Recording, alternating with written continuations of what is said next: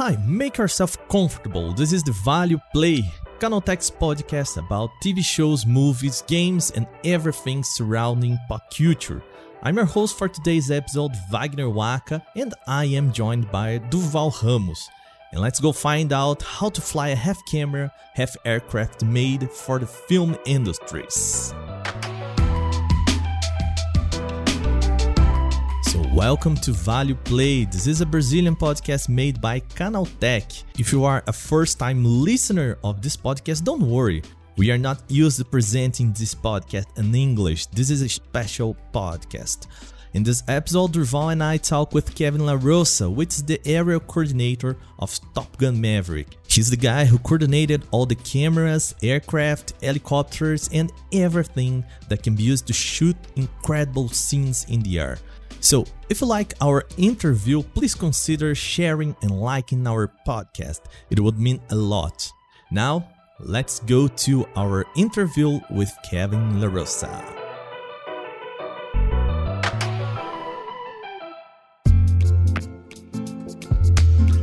Now I'm glad to announce here our guest today, Kevin LaRosa. How are you, Kevin? I'm good. Thank you very much for having me. His role in Top Gun Maverick is aerial coordinator. Yes, am I right? You're right. Yep. Yeah, I think it means um, you are the guy who solved the, the puzzle around shooting great takes of F 18 jets doing crazy stuffs. and first of all, I know we are talking here about Top Gun Maverick, but you have a very extensive resume as an aerial coordinator. I know that you work at the Fast and Furious, some Marvel movies. What exactly does an aerial coordinator? Uh, yeah, no, it's no problem. So I, I kind of have a two-part job. Uh, aerial coordinator, to me, in the easiest way uh, someone could understand it, is the production studios and directors hire me to help turn their storyboards or their dreams into reality in regards to aviation. So if there's a sequence in a TV show or a movie that involves a helicopter, jet, airplane, military aircraft, they use me to help them make that happen on on camera and on screen. And sometimes my job is just to put the budgets together and put the plan together and bring in the right team for the job and I direct it or coordinate it on the ground. And sometimes my job is to fly and that's the other part of my job. The fun part is I'm a camera pilot. Uh, and sometimes I'm a picture ship pilot, and you'll see me flying a helicopter on camera in a movie. That part is very fun for me because I'm an aviator, a third generation aviator and pilot. Uh, and I love doing that. And one of the most fun things I get to do is fly the camera. I get to fly some really incredible people. We call them aerial director of photographies, but uh, these are the folks that operate the cameras that are attached to the aircraft that I get to fly. Uh, and they're very, very good at what they do, and uh, it's fun for me to be able to put them in the right spot. Sometimes that's chasing an F-18 through a canyon. Uh, and you're right, I've gotten to work on a lot of very, very cool films, lots of Marvel stuff. Uh, um, actually, it didn't uh, do too much on the Fast and Furious. That's one of my colleagues, Fred, who does those. But uh, there's a lot of great movies I've gotten to be a part of. I'm pretty lucky. Uh, you you made it sound easy, but uh, I don't think it is. In the first Top Gun movie, uh, well, at the time, Tom Cruise learned how to fly a real plane, just to get control of the camera inside the cockpit.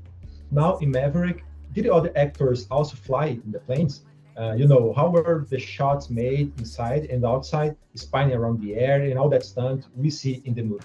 Well, uh, Durval, the cool thing is, is on Top Gun Maverick, we didn't have a green screen.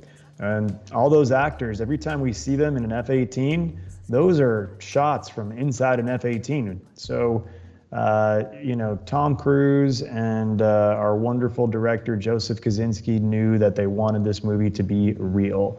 Uh, and they thought it would make a difference, and it did. And they thought the audience would like knowing that everything they were seeing on the big screen was actually really happening. It wasn't fake, it wasn't computer generated, and they weren't sitting in a studio in a fake airplane with a green screen behind them. We just didn't do that on Top Gun. Everything was done for real inside the airplanes. So uh, to do that, Tom built an amazing curriculum for the actors to learn how to fly uh, and learn how to do aerobatics and high G, high stressful maneuvers uh, because they built those uh, really cool camera platforms inside the F 18 so the actors could deliver their lines of performance in the jets. That's really, really cool. Uh, how long do you need to shoot just one take? And what is the schedule for one day of air shooting? The easiest way to answer that question is Joe Kosinski, the director. I think a few months ago he said uh, they shot 800 hours of aerial footage. Wow. 800 hours. I don't know how long the movie is. Like it's a two hour long movie or something, right? 800 hours of aerial footage. So, question of how many takes or how much time it takes to do one sequence, it takes that much time, especially if you want it perfect. You're going to do it over and over and over again, and the director gets to choose the very, very best take. But you got to do a lot of takes because sometimes you learn things, right? You do a take and you go, man, we can do that better. Or, hey, uh, let's get closer to that mountain because it'll look more exciting with more energy. Um, and so, in order to do that, you have to have patience. And in the case of Paramount, you have to be willing to spend a lot of money because it's expensive to fly these aircraft. Uh, and uh, when you have a, an amazing company like Paramount who backed Joe and Tom and the rest of the creative team and understood that it would be a long process and expensive process, but you know what? It sure paid off, right? Because we got the best of the best footage, I think. The camera is full controlled remotely, or the director flies on the plane too, you know, with the. the the camera on his back? How does it work? uh, well, with the F-18s, uh, uh, Claudio Miranda, the director of photography for Top Gun Maverick, that's the guy that makes the movie look and feel the way it does on the big screen. So he's the genius behind that, and his team, led by Dan Ming, built the uh, cameras that go inside the F-18s, but there's only two seats in the F-18, right? So yeah. you can only have your actor in there and have a naval pilot no director, no DP, no hair and makeup, no nobody, no script supervisor. That's all that gets to go up in that F-18. So to answer your question, our cast did so much more than acting on Top Gun Maverick. Not only were they in there delivering that epic performance, but they were responsible in between takes to check the camera settings and roll the camera in between every take. They were responsible for telling the Navy pilots where they needed to be and when they needed to be and where the sun needed to be, where the light needed to be. They were responsible for spritzing themselves with, you know, fake sweat or water and checking their makeup and checking their costume and wardrobe and their visor and their helmet. They were up there on their own. So uh, that's something that's never been done before. Top Gun Maverick did it first and did it right but we put the responsibility on the cast to do all that by themselves when they were out in the F-18s. Um, but when I get to fly the camera aircraft, the L-39 Cinejet and the Phenom 300 camera jet and the helicopter, I usually get to take a director with me, which is great because the myself and the aerial DP will do a shot and we can literally just turn around and go, "Hey, uh, what'd you think?" Right, and then he can give us the notes and we can fix it or make it better uh, the director sit in the in the back of you and say, "Follow that F-18," you know. Pretty much, yep. You know, the only one that doesn't work for is the L39 that I created for this movie because that's two seats and we're in an ejection seat. So on that one, he needs to tell us, "Hey, go make it look like this and go get this," and then me and the aerial DP do our best to to make those images. But uh, yeah, for all the other aircraft, they sit right behind us and they can just do exactly what you just said of, hey, no, that didn't look good, fix this, or yeah, go over there and shoot it this way, uh, real time. Yeah, I, I, would like to thank uh, the Fujifilm crew who came us together here in this interview and talk about lenses. You know, uh, how can the lenses hold the pressure over it? You know, we are talking about shooting outdoor takes, stunts, uh, speeds over 400 miles per hour, uh, 3D pressure, how the lenses, how the equipment can hold all the pressures that um, you know uh, pilots sometimes can't hold it. Uh, it's a good question. Um, well, on Top Gun Maverick, we use new technology. Claudio Miranda chose the Sony Venice camera, which is an incredible camera. New technology uh, for that movie, and also Fujinon uh, to give us the camera lens. That's uh, that's the piece of glass that lets the audience see it on the big screen, right? So that's a really, really nice uh, camera package. And then that gets modified and put into something called a Shotover, which is a gimbal that goes on the jet or the helicopter that I fly, uh, or it goes in the F 18s. Um, and I think it's a testament to Sony and Fujinon for the technology and the equipment that they built. It's very robust. And uh, And I'll tell you what, on the F 18, those cameras and lenses, they were out there pulling seven and a half G's all the time. Uh, and they didn't break, and they always worked and they delivered. And I think that's kind of a testament to how good the equipment is. Uh, for me, I can tell you uh, when we flew the Sony Venice and the Fujinon lenses on our camera helicopters and jets, one of the best things for us is it has what's called an internal ND.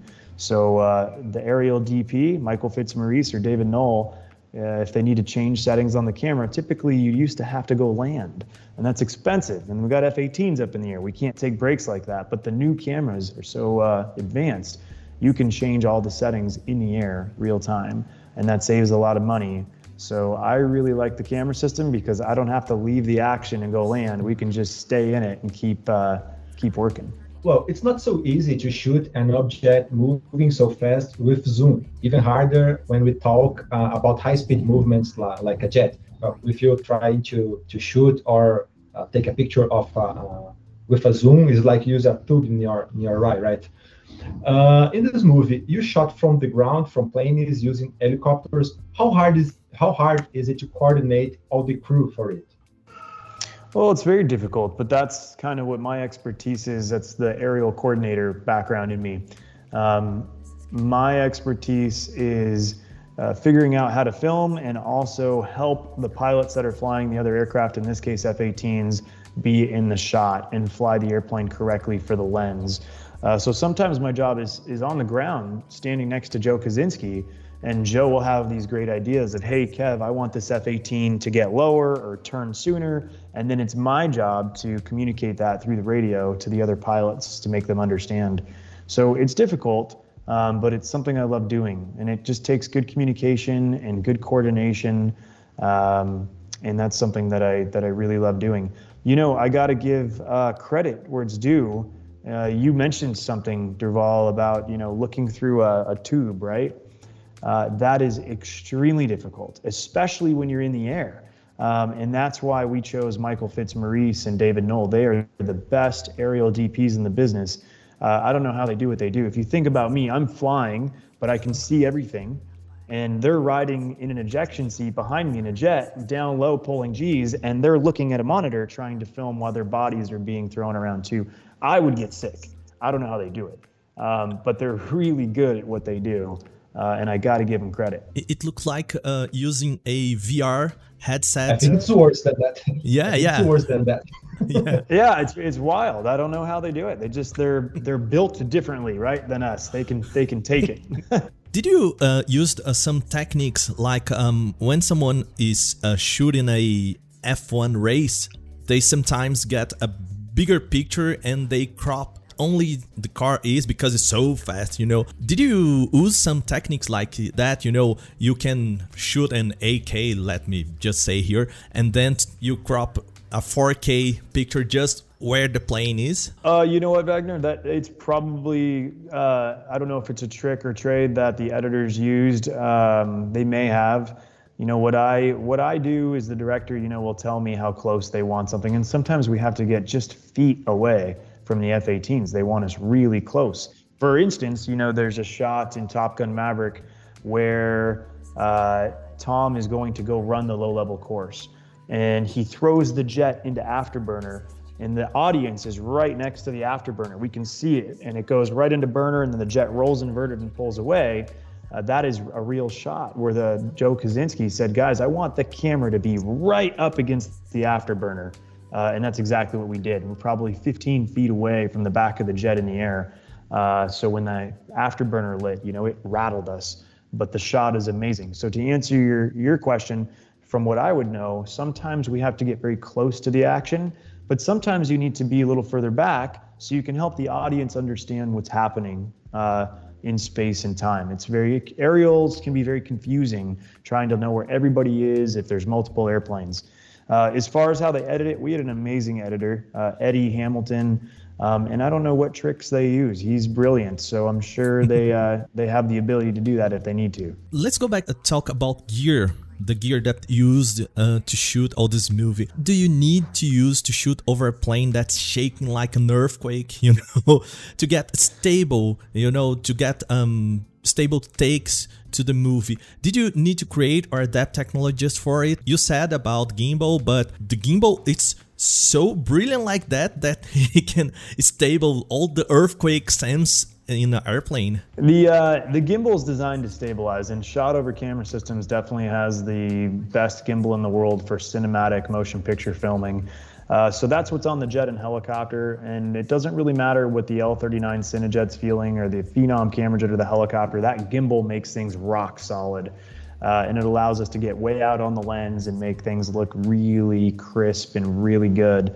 Uh, but sometimes you want energy, and sometimes a little shake is good. So I can tell you that Joe Kosinski enjoyed the mounts on the F 18 because when the F 18 pulls G's, uh, whatever's happening aerodynamically, the airplane shudders and it shakes. It's it's angry. It's kind of violent, and and that translated into the camera system a little bit into a shake. But sometimes that actually looks good, right? It shows the audience uh, the power of the airplane and it's visceral. And a little bit of shake sometimes isn't a bad thing. And, and which was the most challenging take you had to shoot? And there was uh, were scenes that you that you needed to cut from the move because some kind of limitation. Uh, well, they were all, they were all difficult in different levels of intensity. You know, Tom Cruise wanted to make sure that everything we were shooting was real. Uh, Joe Kosinski wanted it real and wanted everything accurate, but we always needed to get the cameras right in the action. So anytime we were close to the ground, in between trees, in between rocks, uh, that's a lot of speed and energy to manage. So it's uh, that part can be a little risky. Um, I like to think that the most difficult scenes in the movie to film is the final scene when they're the attacking uh, the target and they're flying through those uh, glacier peaked mountains in the snow. That was very difficult to film. We were uh, going faster than we'd ever been, lower than we've ever been, and we were maneuvering harder than we've ever flown in that movie.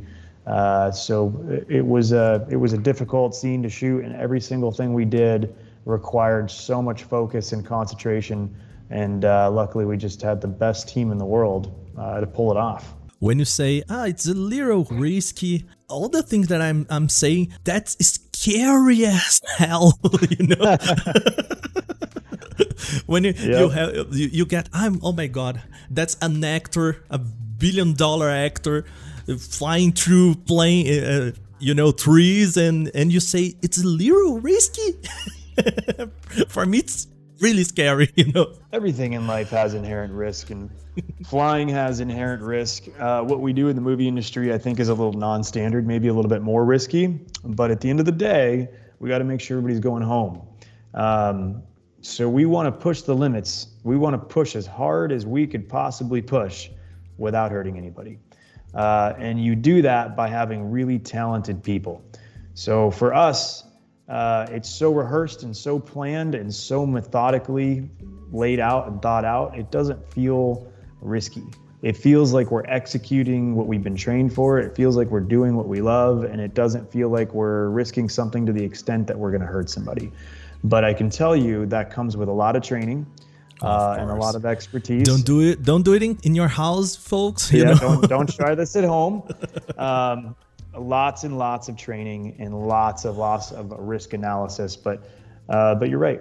We want to go fast. We want to go hard. We want to go low. We want to create the best thing anybody's ever seen in their entire life when they watch the movie, and that's what we that's what we do. I gotta ask you, man. It looked like it would be easier to do it on a move set using CGI, you know. No, no, no. Don't no. get me Come wrong, on. but did it worth it? it is not worth it. It's uh, the movie would not be as good as it is today if it wasn't all real. You know what I mean? Yeah. So when we watch movies with fake CGI, we know that it's like looking at a cartoon, but not on this movie. It had to be real. I had to do it the hard way. Sometimes the hard way is the right way, right? Well, you said in interviews that Top Gun Maverick uh, would not be surpassed so easily. Uh, so uh, right now, which your which is your uh, next dream job? What kind of movie would you like to do now? Uh, what's my What's my next dream job? My next dream yeah. job would be Top Gun three if they ever make it. Right, like that's the Top Gun Maverick will be the biggest aviation movie in in history, uh, and I don't know if it could ever ever be done quite as good as it was done. So I'm very lucky to have been a part of that. But yeah, my dream job, what do I dream of? Getting to do it again, getting to bring the team back together and getting to fly airplanes and make incredible images again. That would be my dream job. But you know what? I'm I'm working on some other really cool projects right now, a little different than Top Gun. Um, there's a movie that comes out uh, in November called Devotion. It's another aviation movie. So for people who like aviation movies, uh, this is a Black Label Media, Sony Productions, and Glen Powell from Top Gun stars in it with Jonathan Majors. This is about the Korean War. So this is Corsairs wow. and Skyraiders and MiGs. This is a cool one. Lots of real flying too, so check it out. And what about movie about rockets? You know, it's either faster, bigger than than uh, you know planes. Uh, would like to do a movie about rockets. You know. Uh, the SpaceX rockets, something really, really, really faster than only. A... Only if I get a ride in a rocket, then absolutely, yeah, I'll do it. okay, let's um, uh, let's let's phone here oh, Elon Musk and talk him. Let's put yep. this guy on a rocket. You know, I'm in. I I gotta thank my crew. You know, uh, I I just can't stress enough the people that worked on Top Gun Maverick from the very top are the best of the best in the business. They they were so excited to make this movie for the world, um, and led by Joe Kosinski and Tom Cruise. You know, we we feel like the luckiest people in the world to have been a part of it. It was like a family. Um, so I want to say thank you to everybody that's listening and watching who watched Top Gun Maverick on behalf of the cast and crew. Uh, we are honored that everybody loved the movie and we're uh, we're honored that you uh, you uh, keep watching it and keep supporting it. So thank you very very much. Thank you for come by and talk with us in our podcast. It's a huge pleasure to talk with you, and I totally agree with you. I think it totally worth it. It's a really, really, really great movie, and we can see that it's real, man. It's real.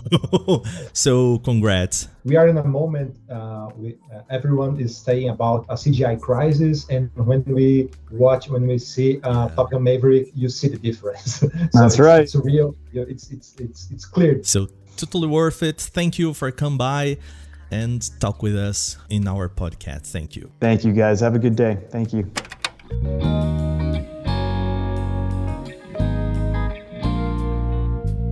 So, this is our today's episode of Value Play, a Canaltech's podcast. If you are a Portuguese speaker, please consider subscribing to our feeds on all podcast platforms. This episode was produced by Wagner Waka and Jones Oliveira with the co hosting of Durval Ramos. Wagner Waka is also the editor of this podcast. Gabriel Rime and Mari Capetinga are both audio reviewers. Value Play's soundtrack is created and performed by Guilherme Zomer. Thank you for listening. See you.